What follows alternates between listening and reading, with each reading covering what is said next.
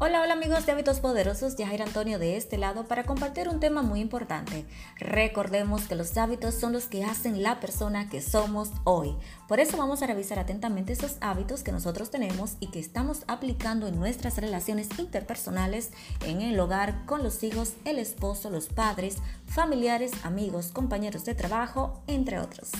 Cabe destacar que cada ser humano tiene una historia, tiene creencias, tiene costumbres que se fueron forjando a través de los años junto a las experiencias vividas, además del ambiente en el que se criaron junto a la educación a la que accedieron. Todo esto ha contribuido a formar su personalidad, es decir, su yo interior, lo que verdaderamente es y que va a salir hacia el exterior constantemente. Esto se une al carácter que será la reacción que se tenga ante cualquier eventualidad. En esa línea de ideas vamos a hacer un checklist de tus cualidades que vas a anotar en un cuaderno. A eso le vas a agregar todo lo que tú piensas de ti mismo. Cómo eres, cómo te valoras, cómo te ves, qué tienes para dar a los demás, cómo quieres ser tratada o tratado y qué trato brindas a otros. Después que hagas esto, vas a anotar los hábitos que has forjado alrededor de ti y es lo que aplicas no solo a tu persona, sino que lo aplicas hacia otros. Esto es una introspección muy chula porque esto nos va a permitir tratar a los demás no solo desde nuestro punto de vista, como el otro debe hacer, qué debe de hablar, cómo debe comportarse, actuar, cómo debe responder, de medirse en palabras o acciones de forma en la que tú quisieras o desearas, sino más bien en dar el trato que el otro merece según su comportamiento contigo, porque dicen que el respeto se gana. ¿Qué quiero decir con esto? Que tus hábitos de comportamiento son únicos, son tuyos, no son transferibles, nadie está en la obligación de ser una copia tuya, porque somos individuales. Lo único que nosotros podemos hacer es tratar al otro tal como es y como se merece ser tratado.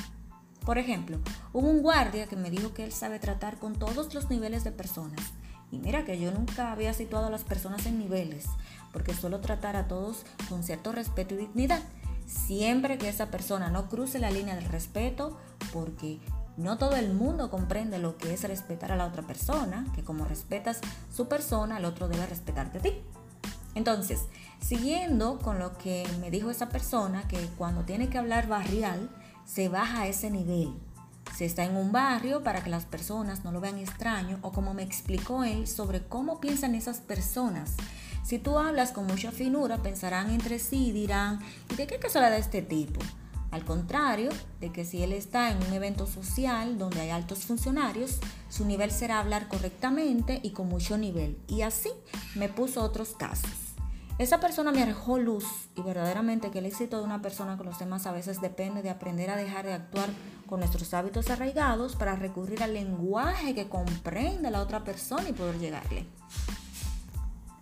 A mí eso me cuesta, porque uno piensa que todo el mundo piensa, pero no, señores, no todo el mundo usa el cerebro, ni usa la comprensión, ni usa ponerse en tu lugar, ni usa el sentido de la cooperación. Nada, nada de eso. Y más en los tiempos en los que estamos viviendo. Hay personas que simplemente están acostumbradas a que les hablen mal para poder reaccionar con chiste o hasta para respetarte.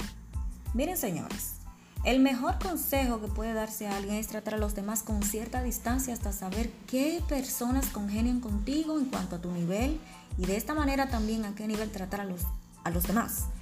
¿Por es importante saber esto? Porque aunque trates de pedir un simple favor o corregir algo o a alguien o hasta solicitar algo a alguien, ya la otra persona interpreta estas acciones de un modo reacio por eso es bueno tener en cuenta estos puntos para evitar que nuestros hábitos choquen con los hábitos arraigados de los demás. Espero que este episodio te ayude a conocerte más y a conocer a otros. Compártelo y multiplica lo bueno. Hasta otra próxima entrega. Bye.